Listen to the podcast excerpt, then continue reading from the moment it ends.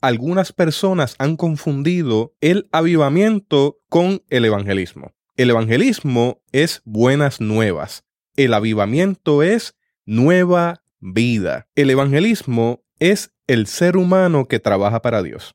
El avivamiento es Dios que trabaja en forma soberana en favor del ser humano. Toda la vida espiritual, sea en el individuo o en la comunidad, en la iglesia o en la nación, es obra del Espíritu de Dios.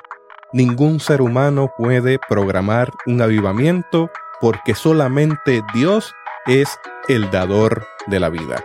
¿Qué es y qué no es el avivamiento? Esa es la pregunta del día de hoy. Teotecnología.com presenta Teobytes. Busque una taza de café, de té o de chocolate y siéntese a la mesa con nosotros porque este tema será de gran bendición a su vida y a la vida de su iglesia. Saludos y bendiciones, les habla Jesús Rodríguez Cortés y les doy la bienvenida a esta edición de Teobytes nos acompaña el reverendo Alexander Fontanes para dialogar sobre el avivamiento a través de la historia, incluyendo el ámbito local de nuestra iglesia en Puerto Rico. Alexander es ministro ordenado de la Iglesia Cristiana Discípulos de Cristo en Puerto Rico. Actualmente se desempeña como pastor de la Iglesia Cristiana Discípulos de Cristo en Barrancas, Barranquitas, Puerto Rico. Es profesor de historia en el Seminario Evangélico de Puerto Rico y profesor en la Universidad Interamericana de Puerto Rico. Posee una maestría en divinidad del Seminario Evangélico y se encuentra culminando un doctorado en historia en la Universidad de Puerto Rico, recinto de Río Piedras. Alexander, sobre todas las cosas, ama al Señor y le sirve con pasión en toda encomienda que cae en sus manos. Alexander es historiador. Él es sincero. Es investigador. Una persona que piensa fuera de la caja, aunque eso le obliga a replantear ideas. Es un ejemplo de integridad en todos los ámbitos de la vida y a mí me place presentarles a Alexander y yo le doy la bienvenida a Teobytes. Muchas gracias Jesús por esa introducción, esa bienvenida. Saludos a todos y todas las personas que nos sintonizan. Gracias por prestarnos este ratito. Esperamos pasarla súper bien y vamos a estar compartiendo en este espacio uno de los temas más importantes dentro de la historia de la iglesia, especialmente en los últimos 100 años, que es el tema del ayudamiento. Alexander y yo hemos unido fuerzas el día de hoy porque él tiene su plataforma que se llama pastorhistoriador.org y yo tengo la plataforma de teotecnología.com que se llama Teobytes. Ambas plataformas hoy hacen un junta histórico para poder documentar lo que ha sido el avivamiento a nivel mundial y a nivel local, también desde una perspectiva latinoamericana, y cómo eso nos sigue acompañando a través de la historia. Alexander, para comenzar, yo quisiera que tú clarificaras la distinción entre lo que es un avivamiento y un despertar religioso dentro de lo que es y lo que no es avivamiento. Muy bien, Jesús, excelente pregunta. Yo creo que esa pregunta es eh, una de las más importantes porque hay un problema de clarificación conceptual eh, en términos de lo que es el avivamiento y lo que no es. Las personas hablan del avivamiento, ¿verdad? Indiscriminadamente. Y, y es importante tener claros los conceptos porque cuando nuestra concepción es clara, nuestra acción entonces también es clara. Alfonso Ropero que es uno de los académicos que más ha estudiado el tema desde la perspectiva teológica y bíblica. Y tal vez es la, aportación más importante que tengamos en términos hispanohablantes en torno al tema del avivamiento la tenemos gracias a Alfonso Ropero. Él escribió un libro que se llama Teología Bíblica del Avivamiento y en este libro clarificó lo que es y lo que no es avivamiento, explicó por qué se utiliza tanto la palabra avivamiento en el Antiguo Testamento, por qué no se utiliza en el Nuevo Testamento. Y también dio un repaso de la historia de la iglesia y el por qué eh, la palabra avivamiento no es una de las constantes, sino hasta finales del siglo XVIII, siglo XIX y especialmente en el siglo XX. Y Alfonso Ropero hace la distinción entre lo que es avivamiento y lo que es despertar religioso. Él dice, lo primero que ocurre en una persona, en una región, en un grupo, en un lugar, es el despertar religioso. Es esa conciencia de que hay algo más, de que hay alguien más, esa conciencia de unidad, esa conciencia de una vida trascendente. En términos de la fe cristiana, que es la fe que nosotros profesamos y la que nos tiene en este día en esta plataforma, el despertar religioso comienza cuando la persona abre su corazón a Cristo, cuando acepta a Jesús como su Señor y Salvador, cuando comienza a tener una vida de iglesia, comienza a tener una vida donde el, texto bíblico es, central. Y ese despertar religioso nosotros le hemos llamado el primer amor. Ese primer amor, toda persona que nos está escuchando sabe lo que es el primer amor si ha tenido una experiencia de fe cristiana. Y ese primer amor es cuando tú le entregas tu vida a Cristo en, el término de la fe cristiana, cuando tú dices yo voy a vivir para Dios, cuando aceptas que esa gracia te, ha alcanzado y vives en esa vida hermosa que Dios te ha. Y esos primeros días, la gente que, que nos está escuchando saben que cuando usted le entrega su vida a Cristo, usted se siente como si estuviera mm, volando, ¿verdad? Una plumita, se siente liviano porque todas esas cargas que usted llevaba se fueron y comienza a vivir una vida nueva. Pero nos hemos dado cuenta que ese primer amor, así como ocurre con el individuo, también ocurre con las iglesias y ocurre con las regiones. Tarde que temprano comienza, si se descuida, a apagarse. Y es lo mismo que ocurre, ¿verdad?, en cualquier relación. Y nuestro profesor aquí en el seminario, Juan Beck, hablaba de las cuatro relaciones significativas citando a Matthew Fox. Y él hablaba de el Génesis y decía que cuando en el Génesis se dieron la ruptura de relaciones, se rompió la relación con Dios, se rompió la relación con uno mismo, se rompió la relación con el prójimo y se rompió la relación con la creación. Cuando una persona despierta en términos de lo que es su experiencia espiritual, de lo que es esa vida con Dios, se restauran todas esas relaciones. Y ese despertar religioso es el punto inicial. Ocurre con el individuo, ocurre también con las regiones y ocurre cuando hay una experiencia de fe colectiva en unidad que culmina en una comunidad que nosotros le hemos llamado iglesia. Esa experiencia religiosa, cuando comienza a decaer, puede llegar al punto de la muerte. Hay un ciclo vital en la experiencia religiosa que hay que irlo afirmando continuamente. Y esos descuidos se dan en todas las instancias. En el término individual, la persona comienza a distanciar su vida de Dios, comienza a distanciar su vida de sí mismo, de su propósito, de su dirección, comienza a distanciar su vida de la gente alrededor de él o de ella y comienza a distanciar su vida de la creación. Eh, y así mismo ocurre también con las iglesias. Ahí Alfonso Ropero entonces apunta lo que es el avivamiento y lo que no es. El avivamiento, Alfonso Ropero, y según lo que él explica, es un movimiento de volver a ese primer amor en la iglesia. O sea que el avivamiento es algo que debe ocurrir en la iglesia. No es una campaña provocada de, según Alfonso Ropero, no es que vamos a buscar eh, hacer una campaña evangelística que le pongamos por título avivamiento. No es que vamos a buscar que la gente de afuera comience a llegar para avivarlos. No, según lo que Alfonso Ropero explica, la gente que no conoce a Dios, ¿verdad? Que no ha entregado su vida a Cristo, son personas que necesitan ser despertadas en esa experiencia. Pero la gente que ya vive en la iglesia, que ha descuidado lo que es su vida de fe, necesita ser avivada. Por lo tanto, el avivamiento es algo que ocurre en la iglesia. Cuando una iglesia ora por avivamiento, está reconociendo que está muriendo. Precisamente eso era lo que quería apuntar. Que en ocasiones seguimos hablando de avivamiento, hace falta un avivamiento, hace falta un avivamiento. Entonces, ¿hasta qué punto eso es el reconocimiento de que en algún punto, de alguna forma, estamos muertos? O estamos a punto de morir o en decadencia.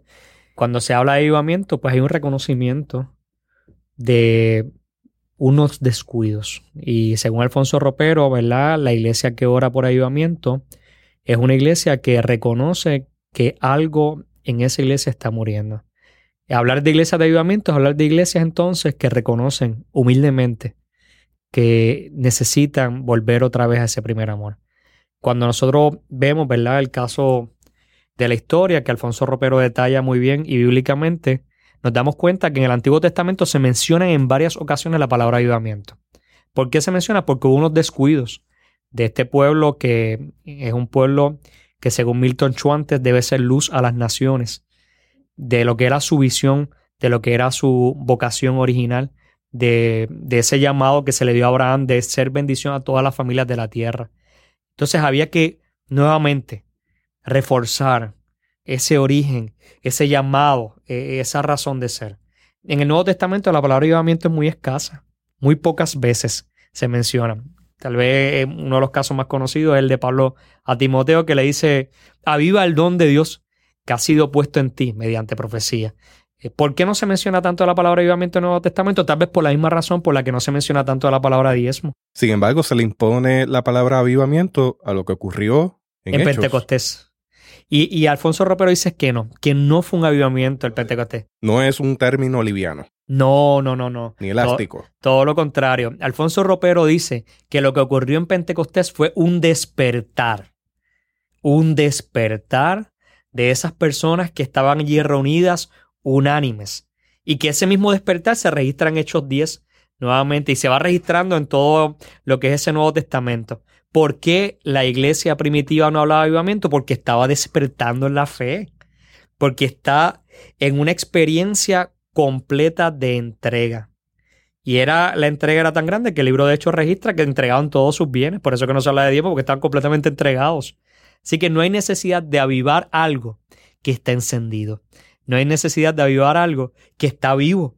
El avivamiento se da para aquello que está muriendo.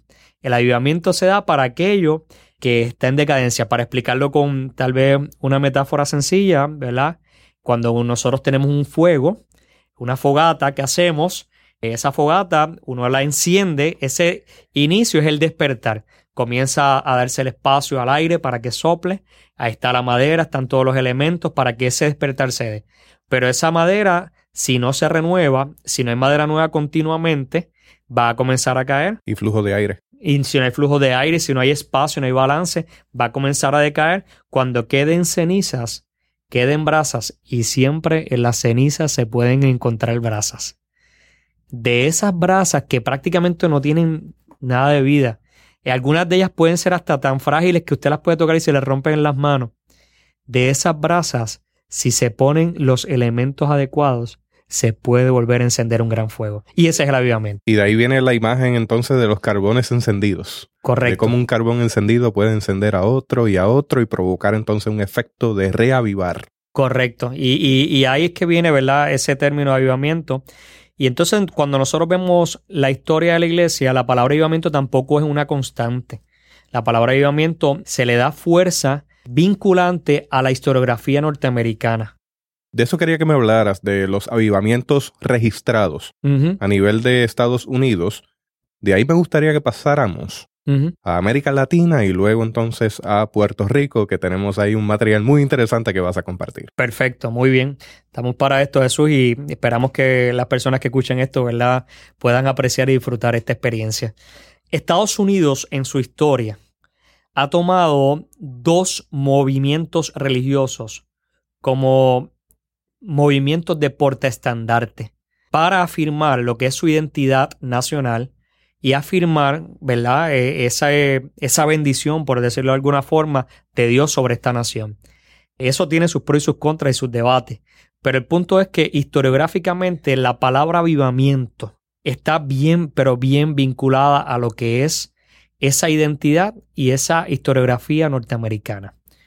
Estados Unidos en su época colonial tuvo lo que se conoce como el primer gran avivamiento. Hay personas que le han llamado el primer gran despertar religioso. Eso es objeto de debate. El punto es que en ese espacio colonial, gente que venían influidas por el movimiento wesleyano, por el movimiento metodista que Juan Wesley tenía en Inglaterra, gente como George Whitefield, comenzaron a predicar en las 13 colonias. Prácticamente todas las colonias tuvieron este movimiento religioso. Ahí hubo un espacio de unidad en 13 sistemas coloniales que estaban divididos.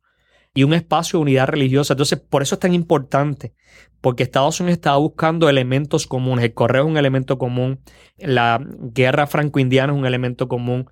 Pues e, ese primer gran avivamiento es un elemento común. Y entonces ese elemento común marcó la identidad de esta nación. Y comenzaron entonces a darse movimientos como este en todas esas 13 colonias. George Whitefield era el predicador por excelencia. En el norte tenemos a Jonathan Edwards, que entonces está más cercano a lo que es el espacio académico. Y comienza entonces ese fervor grande que, según un historiador que se llama William McLaughlin, generó el entusiasmo necesario para lo que eventualmente sería la revolución norteamericana hubo entusiasmo. Dios tiene propósitos con nosotros. A pesar de que estamos distantes de la metrópoli, a pesar de que estamos distantes del rey, que en aquel entonces se llamaba Jorge III, a pesar de que estamos con elementos que nos dividen, porque el sistema colonial tiene ese punto, ¿verdad?, de división, nosotros no dependemos de una iglesia institucional para buscar a Dios. Podemos tener esta experiencia directamente con Dios. Y si tenemos esta experiencia directamente con Dios, tenemos libertad para acercarnos a Dios. Y si somos libres en Dios, y esa libertad va por encima de la institución, va por encima de lo que es el sistema de gobierno, va por encima de una iglesia, ¿verdad? Llámese cómo se llama, en aquel entonces la iglesia anglicana era, ¿verdad? La más influyente, aunque las 13 colonias tenían diversas denominaciones y, y eso es otra historia que podríamos hablar. Pero si tenemos esta relación directa con Dios, y tenemos libertad, ¿por qué no tener entonces libertad política y económica? Entonces, esto es, medular para la historia norteamericana. Y lo mismo ocurre con el segundo gran avivamiento. Ya en el segundo gran avivamiento, Estados Unidos es una nación incipiente, ya tenía un sistema constitucional de gobierno, lo que eran ensayos sobre la libertad estaban tomando forma en esta nación incipiente, pero hacía falta algo que le diera coherencia religiosa, legitimidad a lo que eran proyectos como la expansión al oeste. Y ahí entonces que se da este segundo gran despertar religioso que es tan influyente para nosotros aquí en Puerto Rico y en el resto del mundo. La frontera norteamericana, todos, ¿verdad? Quien ha estudiado la historia de Estados Unidos sabe que fue la expansión inicial de este proyecto de colonización que ahora comienza a ser eh, Estados Unidos. Y en esa frontera norteamericana era salvaje, era el, el salvaje oeste. Hay, ¿verdad? Todo un debate muy legítimo sobre la imposición de este sistema de expansión hacia el oeste y del efecto que tuvo sobre los nativos americanos, sobre otros grupos religiosos distintos a lo que era la fe cristiana. Y dentro de esa expansión hacía falta un acompañamiento. Hubo pastores que dejaron sus parroquias y se fueron detrás de estos primeros norteamericanos expandiendo hacia el oeste. La región donde se dio el segundo gran avivamiento se conoce como la región del Bible Belt, o sea, del cinturón de la Biblia. Y es una región donde eh, se marcó lo que es la identidad norteamericana. Hay un historiador que se llama John B. Bowles que dice que esa experiencia de la frontera norteamericana, esa experiencia salvaje, necesitaba de un acompañamiento religioso. Y había un declinar en la experiencia religiosa. Era salvaje en todo el sentido y en ese proceso de esa búsqueda religiosa se hicieron los camp meetings. Y para nosotros son muy importantes los camp meetings. En 1801 se da uno de estos camp meetings en Cambridge, Kentucky. Y para los discípulos de Cristo, cuando digo nosotros, estoy hablando de los discípulos de Cristo, es importante los camp meetings y digo discípulos de Cristo porque tanto Jesús Rodríguez como este servidor somos discípulos de Cristo. Así que si hay algún discípulo que nos escuche, un saludo. Yo quisiera hacer un paréntesis aquí. Tengo amistades que se me han acercado para decirme, bueno, Teo Bites es discípulos de Cristo. Porque veo que privilegias tu experiencia de discípulo. Teo Bites es un podcast en evolución. Y ciertamente estoy echando mano de grandes recursos, recursos extraordinarios que tengo al alcance. Eventualmente, hermanos y hermanas, vamos dirigidos a seguir cubriendo teólogos y teólogas de América Latina, de Estados Unidos, y quiero que sepan que pronto estaremos llegando a lugares y a personas que ustedes quieren escuchar. Mientras tanto, estoy en el ámbito local porque me interesa reconstruir, me interesa poner en manifiesto y poner sobre la mesa del café unas temáticas muy importantes con respecto a nuestra formación y cómo hemos llegado a donde estamos y que nos espera hacia el futuro, porque estamos en un momento trascendental de la historia de nuestra iglesia en Puerto Rico, porque en esta espiral de la historia estamos en un tiempo de crisis y la iglesia tiene una voz profética en ese tiempo de crisis. Cierro paréntesis. Alexander, adelante, como discípulos de Cristo que somos, esa historia pues nos toca. Muy bien, y nos toca porque la frontera norteamericana es donde nace la Iglesia Discípulo de Cristo. Uno de los que convocó eh, este camp meeting en Kenrich, Kentucky fue Barton W. Stone, que es uno de los pastores que se le reconoce el, parte de esa fundación de la, Iglesia Discípulo de Cristo en Estados Unidos y, y verla de movimiento a nivel mundial. Y en ese campamento en Kenrich se registran que más de 20.000 personas se dieron cita. Eh, reunir 20.000 personas hoy día es difícil. Reunir 20.000 personas en aquel entonces era más difícil. No estaban las facilidades que nosotros tenemos en nuestros templos. Ni la densidad poblacional. Ni la densidad poblacional, correcto. Y reunir 20.000 personas es reunir prácticamente a todo el mundo en una región. Así que ahí estaba todo el mundo. No todo el mundo iba a buscar la experiencia religiosa. Hay todo un debate, ¿verdad?, de qué ocurría en estos camp meetings. Pero la realidad es que había un mover, un mover de esa experiencia con Dios muy fuerte. Y en los camp meetings se dieron experiencias carismáticas similares a las que el movimiento pentecostal en el siglo XX ha tenido. Experiencias como la glosolalia, experiencias como la cuestión de, del desahogo del llanto, del grito. ¿Podrías definir glosolalia? Glosolalia es el hablar en lenguas. Experiencias como movimientos corporales, experiencias de trance, que son experiencias que cuando uno estudia la religiosidad popular también encontramos en otros movimientos. Eh, aquí en Puerto Rico, ¿verdad? Y en el Caribe y eh, también ahora en Estados Unidos, la cuestión afrocaribeña y la experiencia religiosa afrocaribeña tiene estos movimientos, ¿verdad? Similares a lo que ocurrió en el Camp Meetings. los Camp Meetings dieron paso entonces a una forma de lo que sería la religiosidad norteamericana. Y esto del avivamiento se convirtió en un término común para la historiografía norteamericana, para la experiencia religiosa norteamericana y donde quiera Estados Unidos ha tenido influencia, la palabra avivamiento ha llegado. Brian H. Edwards habla de los avivamientos fuera de Estados Unidos. Habla de estos avivamientos cristianos, porque también ahora, eh, hoy día se habla de avivamientos musulmanes, se habla de avivamientos hindúes, o sea que el término avivamiento ahora es más amplio. Pero evidentemente hay una influencia muy grande del uso de la palabra avivamiento y de los lugares donde Estados Unidos ha tenido influencia. Brian H. Edwards habla de Asia, habla de los lugares donde Europa, Canadá, eh, habla de Latinoamérica y ahí David Stoll también se puede estudiar, ¿verdad? En, en, este libro que es importantísimo, se llama Latin American Storming Protestant, que lo pueden buscar, ¿verdad? Y verlo. Lalif Espinay y Emilio Williams documentan esto en Sudamérica y en otras regiones, ¿verdad? Se ha estudiado que esa influencia de lo que es Estados Unidos y sus misioneros viene también con la palabra avivamiento. Y así ocurrió en Puerto Rico. Y eso es parte de la expansión territorial.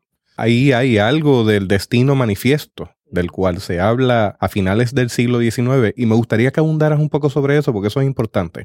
Si quieren estudiar bien la influencia del destino manifiesto en lo que es un proyecto de colonización, deben leer el libro de Samuel Silva Gotay, Protestantismo y Política, 1898 eh, a 1930, en el caso de Puerto Rico. Y ahí Samuel Silva Gotay tiene toda una sección donde explica muy bien la influencia de Josiah Strong, de esta mentalidad que se da a finales del siglo XIX, luego de la guerra civil, luego de 1865, en ese espacio de la reconstrucción que se da en Estados Unidos, hay una búsqueda entonces de para qué estamos aquí. Y ese destino manifiesto tiene influencia en lo que William McLaughlin le llama el tercer avivamiento, que sea en la región central norte, en Estados Unidos, donde está ahí Charles Finney, donde está ahí Moody. Y, este avivamiento tenía unas connotaciones más sociales. Y fíjense que es un movimiento similar a lo que está ocurriendo en Inglaterra con William Booth, que lo conocemos por el Ejército de Salvación. Cuando uno ve lo que está ocurriendo en el siglo XIX, el proyecto capitalista, que es el proyecto ¿verdad? que en Estados Unidos ha acompañado económicamente lo que es este sistema constitucional y como dijimos ahorita, de ensayo de libertad en elementos prácticos. Ese capitalismo que se está dando en el siglo XIX es un capitalismo salvaje, es un capitalismo de explotación donde las personas tenían jornadas laborales de más de 10 horas, donde se explotaban a los niños. Un ejemplo sencillo es en Chicago, cuando los niños están en las calles, se contrataban, se buscaban de estos niños, se les daba una paga de miseria para que ellos se metieran prácticamente con ropa interior a las chimeneas y las limpiaran con su propio cuerpo, exponiendo las enfermedades. Y por eso en esos ayudamientos que se están dando eh, a mediados del siglo XIX era tan importante la labor social. De hecho, en las compañías, las fábricas que están creciendo porque la gente emigra del campo a la ciudad en el siglo XIX, porque se llenan estas factorías de gente que está buscando mejorar su calidad de vida, Allí los mismos dueños de las fábricas llamaban a estos pastores, estos predicadores de avivamiento, para que llevaran allí el mensaje del Evangelio, de la buena noticia, la salvación, porque junto a ese mensaje del Evangelio y de la buena noticia había un estilo de vida, una moralidad que acompañaba, una austeridad que sacaba a la gente de, de lo que es el alcoholismo, sacaba a la gente de lo que eran los vicios de aquel entonces, le daba mejores posibilidades a esas relaciones. Hay una restauración de esas relaciones. Todo esto llevó a, un despertar de la conciencia de estas personas, a unos cuestionamientos que iban asociados también a unos movimientos económicos donde la esclavitud estaba siendo cuestionada. Por ejemplo, en el caso de Inglaterra, William Wilberforce es una persona que iba a ser un pastor, entra al Parlamento y desde el Parlamento cuestiona lo que es la esclavitud. En el caso de los movimientos abolicionistas norteamericanos, parte de la gente que estaba en estos movimientos eran gente que estaba de alguna forma u otra cercana a los movimientos de avivamiento. No todos eran así, y hay que clarificar esto. Hubo predicadores de avivamiento y predicadoras de avivamiento, porque había mujeres también que no eran abolicionistas. De hecho, parte de los fundadores de los discípulos de Cristo no eran abolicionistas y estaban en la región del sur. Parte del Bible Belt crea una mentalidad distante a lo que es ese tercer avivamiento. Así que hay una distancia en ese sentido, pero ese tercer avivamiento influye en lo que son reformas sociales. La abolición de la esclavitud se da en Estados Unidos a partir de una guerra que dividió a la nación en dos, que la conocemos, la guerra civil a finales del siglo XIX. Y cuando termina esa guerra civil, había que buscar un mover. Entonces ese segundo gran avivamiento estaba ahí en esa identidad original. Tercer gran avivamiento, según William McLaughlin, le da entonces ese elemento de reforma social. Y ahí, junto a ese tercer gran avivamiento, hay todo un mover misionero que entiende que Estados Unidos es una nación escogida por Dios para llevar el Evangelio a todo el mundo y junto al Evangelio o tal vez junto al proyecto norteamericano, el Evangelio, lo que es la civilización norteamericana, el capitalismo, ¿verdad? Norteamericano, el sistema constitucional norteamericano. Y eso, esa expansión es correcta, así como lo dice Jesús, así mito es. Un plan de expansión. Si bien es cierto que hubo misioneros que salieron a hacer una labor extraordinaria, también es cierto que hubo misioneros que llevaron un evangelio colonial. Sí, la realidad es que es muy difícil trazar la línea, ¿verdad? De decir, ¿Cuáles eran las intenciones? Nosotros históricamente no podemos medir las intenciones de la gente. Nosotros podemos ver los hechos, podemos ver los documentos, podemos ver las fuentes que nos dan muestras de cuáles podrían ser las intenciones. Pero cuando hay una mentalidad en una región, en un lugar, como ocurrió en Estados Unidos a finales del siglo XIX, pues esa mentalidad acompaña consciente o inconscientemente los proyectos de expansión, incluyendo los proyectos de expansión misionera. Y Puerto Rico tal vez es uno de los mejores ejemplos, porque en el caso de Puerto Rico, nosotros aquí en, el, en este archipiélago hermoso, ¿verdad? Que, en el que tenemos el privilegio de vivir y que nos escuchan, pues estamos aquí hablando desde Puerto Rico en el Seminario Evangélico. Aquí llegar a los misioneros, precisamente esta institución en la que estamos ahora mismo haciendo este podcast, es el resultado directo de estos esfuerzos misioneros de las iglesias históricas. Y Samuel Silva Gotay documentó en Protestantismo y Política que antes de darse la invasión norteamericana en el 1898, ya en Nueva York había una reunión donde grupos de líderes de las principales denominaciones norteamericanas habían dividido la isla y en qué lugares se iban a ubicar una vez llegara la invasión norteamericana. O sea que ese proyecto de expansión del Destino Manifiesto se da con los misioneros que llegan a Puerto Rico. Y junto a los misioneros llegó su concepto de lo que es el avivamiento, que ya es muy distante ese concepto a lo que había ocurrido a finales del siglo XVIII y principios del siglo XIX, sino que está más asociado a ese tercer avivamiento con el elemento de la reforma social, tiene la cuestión del Bible Belt, esa identidad sureña, y tiene, obviamente, por todos lados, la marca del destino manifiesto. Tienes una ocupación que ocurrió en 1898.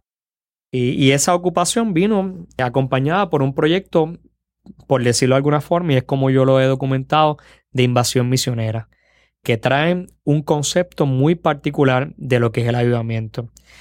Yo estoy trabajando a nivel doctoral, ¿verdad? Con mi tesis, el tema de lo que es avivamiento y transformación en Puerto Rico. Por eso es que tú surge este podcast y llevo años estudiando este tema.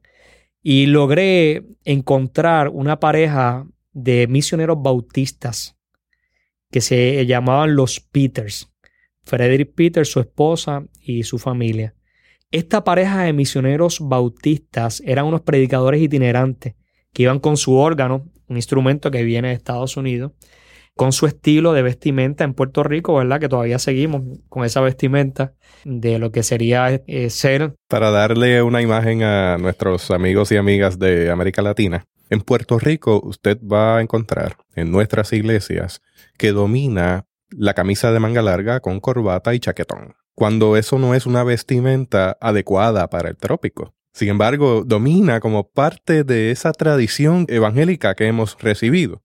Por otro lado, usted va a ver pastores y pastoras que han optado por utilizar guayaberas y camisas más livianas, adecuadas para el trópico. Y al día de hoy aún es un contraste bien marcado en nuestras comunidades de fe del código de vestimenta que realmente debe utilizar una persona que se dedica a pastorear. De hecho, en mi caso, ¿verdad? Que soy un pastor también, eh, yo hago una combinación de ambas cosas.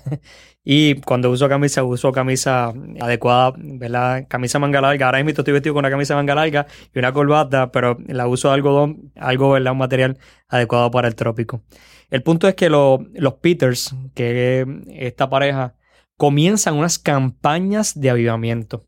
Y este concepto de campañas de avivamiento viene directamente de la influencia de Charles Finney en Estados Unidos, que es quien establece ese concepto de el avivamiento asociado a lo que es la evangelización o el evangelismo que tú muy bien, ¿verdad? Ahorita en la introducción del podcast dijiste que hay una distinción y que lo hemos distinguido al inicio de este podcast. Y los Peters comienzan estas campañas de evangelización, que ellos le llaman avivamiento, en las iglesias y tienen unos, un modelo estructurado, establecido, corrieron prácticamente toda la isla. En la década de los años 20, ellos corrieron Barranquita, Ponce, San Juan y toda esa documentación va a estar en, este, en esta tesis que oramos para que salga pronto y que eventualmente se convertirá, esperamos, en una publicación y que la esperamos compartir con ustedes. Cuando salga la publicación del libro, me encantaría que hiciéramos un podcast especial donde tendremos invitados destacados para comentar el libro. Seguro que sí, Jesús. Y estamos aquí para servirle. Esperamos, ¿verdad?, que esto genere expectativas sobre lo que va a terminar publicándose.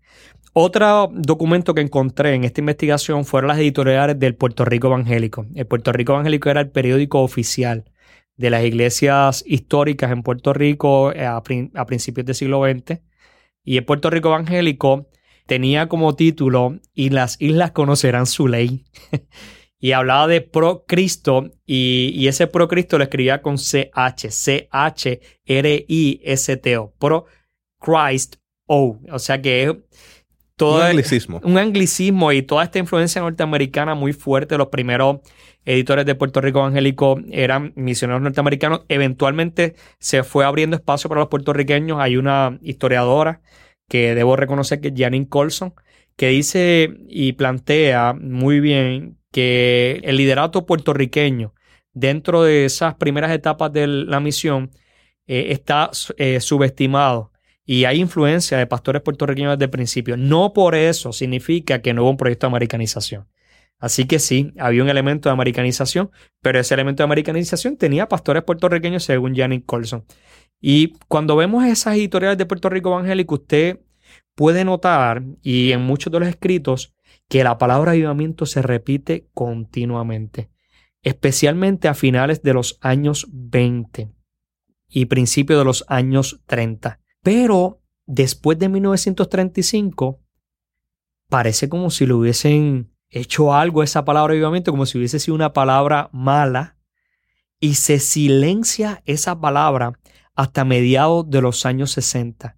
No se encuentra, por lo menos en lo que yo he investigado hasta ahora, que es según el índice que, que el Seminario Evangélico provee y según lo que pude investigar ¿verdad? en estos años, no se encuentra la palabra avivamiento. Puedo inferir que eso se debe a un evento muy resonado en nuestra conciencia colectiva, que es el famoso avivamiento del 33. Correcto. ¿Qué pasó? ¿Qué ocurrió?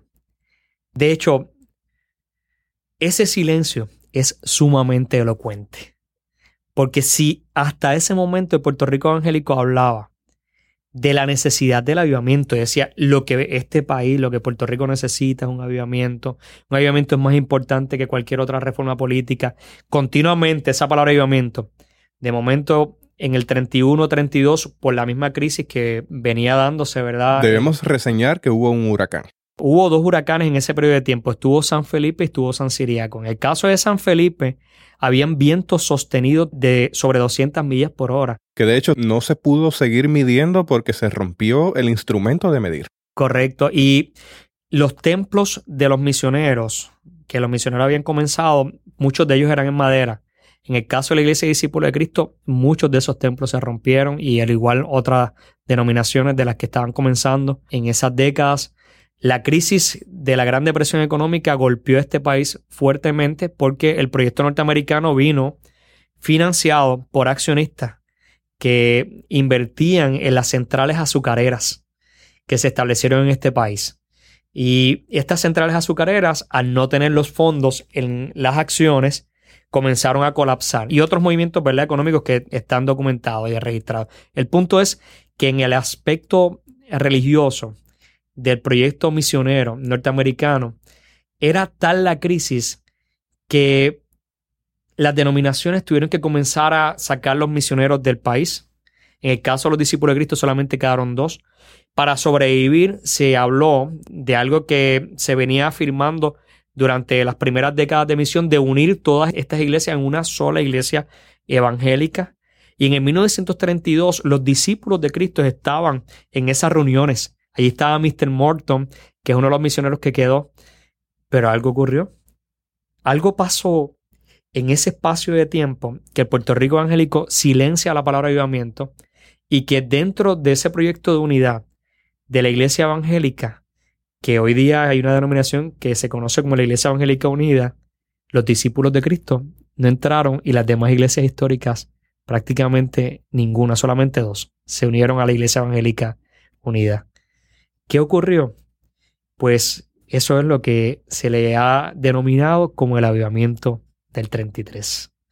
El avivamiento del 33 comenzó con Leonardo Castro, un laico de la iglesia cristiana Discípulos de Cristo en la calle Comerío, que es la iglesia que fundaron los misioneros, la segunda iglesia en esa carretera que va desde Bayamón hasta Comerío, la primera iglesia Discípulos de Cristo es la central, y la segunda iglesia en esa carretera, ¿verdad? Importante, ahí cerquita de la central, era la iglesia de calle Comerío. Ya estaba fundada en el campo la iglesia de Dajaos, ya habían proyectos en Anones, habían proyectos en, en Maná, en otras regiones. Pero esta iglesia de calle Comerío era la iglesia que estaba en el tránsito, en esa ruta del campo a la ciudad. Esa carretera era bien famosa y yo recuerdo cuando muchacho que me criaba y viajaba en una guagua que le decían la Glenda. Eh, Glenda Bus Line, que es la, guagua que pasaba precisamente por esa 167, por la, la, carretera que llegaba hasta el mismo pueblo de Bayamón, no por la, la 167 nueva, sino por la vieja. Cuando hablamos de guagua, nos referimos a un bus o a una camioneta. Correcto, eh, un sistema de transporte colectivo. y, y cuando eh, uno ve esa ruta, ¿verdad? Y yo conozco esto de primera mano porque mi papá nació en la calle Esteban Padilla, se crió allí. Y mi papá, cercano a la calle Comerío, cruzaba esa carretera para trabajar precisamente en los almacenes Catín, donde estaba Leonardo Castro y su esposa. Y quería reseñar eso porque ese avivamiento inició una actividad económica en medio de la depresión en la calle Comerío. Correcto, y fue iniciada por un comerciante. Eh, Leonardo Castro era un comerciante conocido en la calle Comerío y en ese espacio de tiempo, Mayra Rosario documenta esto, hay un, el prohibicionismo que es la prohibición del alcohol que se daba en Estados Unidos, en Puerto Rico era la norma. El movimiento pentecostal ya estaba comenzando con fuerza en Puerto Rico, tenía una influencia grande y dentro del movimiento pentecostal estaba pues el abstenerse de beber alcohol. Y una persona que está pidiéndole dinero a Leonardo Castro, que Leonardo Castro, según Joaquín Vargas y según Crenley Cruz y sus entrevistas, posiblemente le da el dinero a sabiendas es que esta persona podría utilizar esto para el alcohol y por eso hay un, ¿verdad? Un momento donde le doy o no le doy el dinero, pero termino dándole el dinero, que te pide dale. Eh, una persona que está en ese proceso le da a cambio de ese dinero que Leonardo Castro le, le da como ofrenda, como generosidad, un libro que se llama Nunca podrá decirse la mitad, donde se documenta un avivamiento en la calle Fulton en Nueva York. Leonardo Castro comienza a leer el libro en medio de esa crisis económica fuerte que en Puerto Rico en 1932 se estaba dando, donde el proyecto de civilización estaba siendo cuestionado. Y Leonardo Castro, al leer este avivamiento de la calle Fulton, se percata que el mismo se da también en un contexto de crisis. Y hay un debate sobre este tema. William McLaughlin dice que los avivamientos no se dan en momentos de crisis económica. Sin embargo, en el caso de Puerto Rico, los dos movimientos que tenemos documentados, que, hemos, que se le pueden llamar avivamientos, se dieron en crisis económica.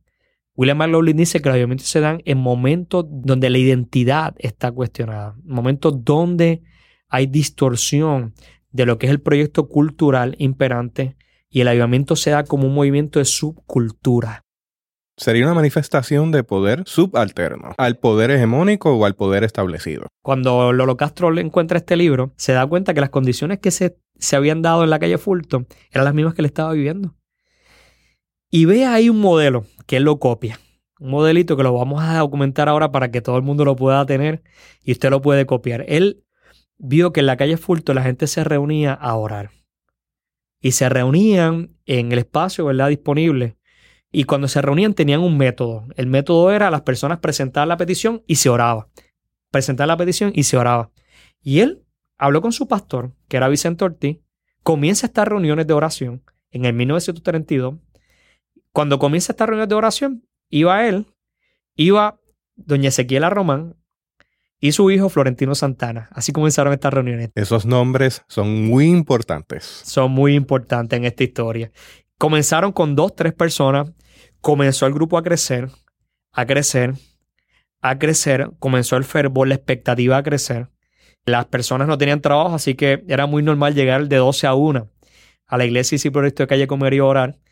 Y a principios de 1933, según una entrevista que yo le hice a Gamaliel Ortiz Nieves, hijo de don Vicente Ortiz, que tenía nueve años cuando esto ocurrió, era un niño. En 1933, en una vigilia que se dio en el mes de enero, un viernes, Joaquín Vargas está predicando en la iglesia discípulo de Cristo de calle Cumerío. Y mientras está predicando, él no puede seguir predicando. Comienza a moverse en el púlpito de esta iglesia. Y cuando comienza a ocurrir esto, la mamá de Florentino Santana, doña Ezequiela Román, una mujer discípulo de Cristo, de una iglesia histórica, comienza a hablar en lenguas. Ahí comenzó esa manifestación pública evidente que en una iglesia histórica es en aquel entonces atípica. Cuando esto se da y termina la vigilia, según lo que me dice Gamaliel Ortiz en esta entrevista, se reúne Joaquín Vargas y don Vicente en la casa pastoral. Y en esas reuniones de madrugada le dice que vamos a hacer, los misioneros no van a estar de acuerdo con este asunto. Y cuando comienzan ellos a hablar, Vicente Ortiz le dice, pero esto es de Dios. Y vamos a seguir adelante. Y Joaquín dice, bueno, ¿y qué vas a hacer? Y Vicente le dice, y todo esto Gamaliel, un niño, lo escuchó. Pues mañana me voy a levantar temprano y voy a ir donde el pastor de la iglesia pentecostal para que él me asesore. Así que el avivamiento automáticamente, esa experiencia de hablar en lengua, que es la experiencia que se da como inicio para el avivamiento del 33, por eso es del 33, da paso a un movimiento de unidad con la iglesia pentecostal. Y los misioneros no estuvieron de acuerdo con esto. Mr. Carpenter y Mr. Morton, que eran los dos misioneros discípulos que habían quedado de esos primeros años, no estuvieron de acuerdo. Se da la convención en el 33 en Ciales, y allí todo este fervor de la calle Comerío llega hasta allá. Las demás iglesias discípulos también tienen este fervor religioso. Comienza a salir ese fervor a otras iglesias. Florentino Santana escribe un librito bien pequeño que es bien importante y bien valioso. Se llama Últimas experiencias espirituales de los discípulos de Cristo, siendo seminarista. Y cuando escribe ese librito, él toma un montón de textos bíblicos para poder afirmar bíblicamente lo que era la experiencia del avivamiento del 33 los misioneros siguen en conflicto especialmente porque los elementos litúrgicos, elementos de orden que acompañaron eh, esos primeros años de misión estaban siendo cuestionados. A pesar de que la misión estaba en crisis, ellos preferían tener una misión en crisis a no eh, transar con esta nueva forma ¿verdad? de experiencia religiosa. Fue tal el conflicto que Joaquín Vargas y Crelly Cruz afirma esto, documentan que los pastores discípulos de Cristo que continuaran con este asunto del avivamiento, los misioneros los obligaron a firmar una carta donde si no dejaban la práctica del avivamiento, que los misioneros le llamaban eso, y esa carta la, llevaron a un campamento que se hizo en Dajaos, en el barrio Dajaos, que es un barrio de Bayamón, un barrio rural, donde está la primera iglesia de discípulo rural y estamos tratando de documentar si es la primera iglesia evangélica rural en Puerto Rico. Porque hay, hay un debate si hay una iglesia en Fajardo también en área rural, pero estamos buscando esta información. En ese lugar que se ha llamado McLean Conference Ground, que Mr. Morton hizo una inversión de vida prácticamente y, en su libro Somewhere a Voice is Calling, él habla de este lugar y de lo que él y su esposa hicieron para poderlo conseguir reúnen a estos pastores para educarlos, pero en esa educación lo que hicieron fue que los llevaron una carta y le dijeron, bueno, si no dejan las prácticas del avivamiento, los vamos a dejar sin el sostén que la misión les daba para estas navidades. Y de los pastores que estaban allí, según Joaquín Vargas, ocho de ellos decidieron no firmar y pasaron unas navidades sumamente, sumamente tristes.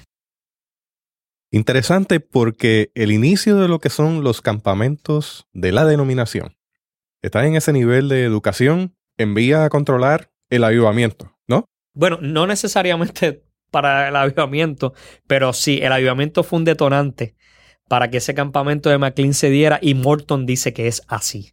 Morton dice, este movimiento religioso lo que necesita entonces es un espacio donde podamos sentarnos sosegadamente a hablar, entre comillas, a dialogar, entre comillas, a tener un proceso educativo, entre comillas, pero en realidad era seguir reafirmando el proyecto civilizador, ¿verdad? Que traía la misión norteamericana. Y cuando hablamos de proyecto civilizador, principalmente en dos vertientes.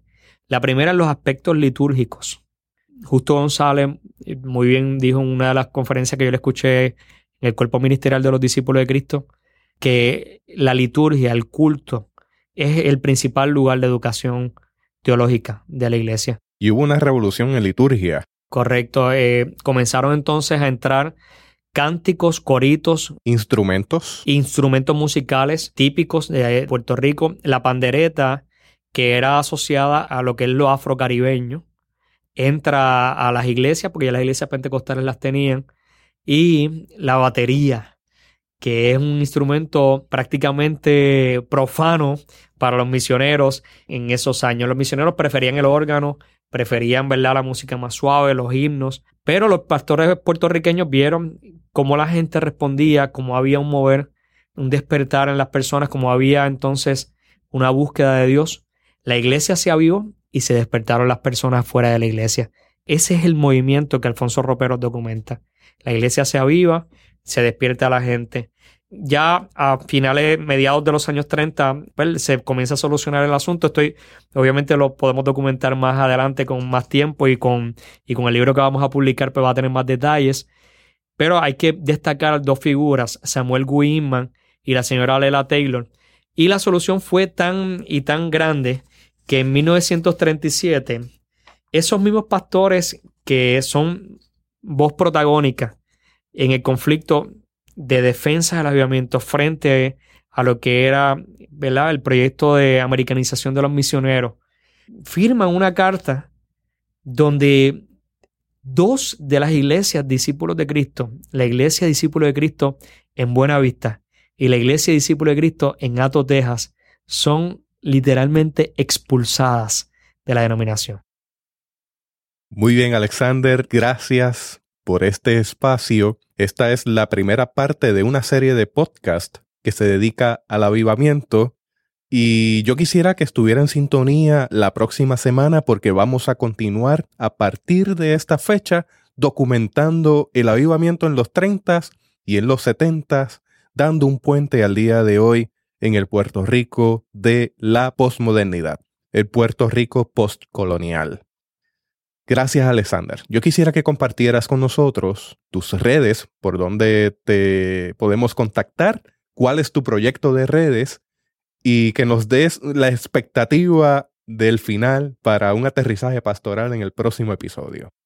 Bueno, pueden conseguirme en www.pastorhistoriador.org www.pastorhistoriador.org eh, ahí es la página oficial donde tenemos un blog que tratamos de, por lo menos mensualmente, irlo actualizando, donde estamos escribiendo.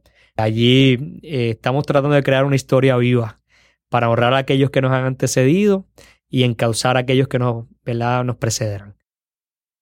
Creemos en una educación teológica seria, informada, que nos lleve a la verdad, que nos ayude a edificar.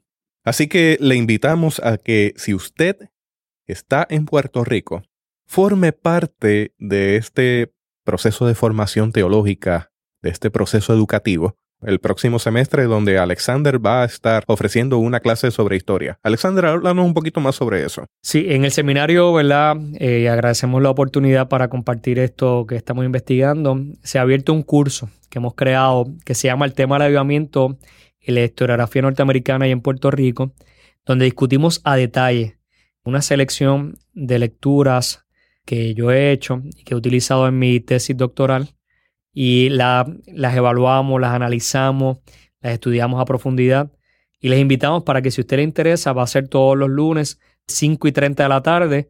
Si a usted le interesa este curso, lo puede tomar presencial.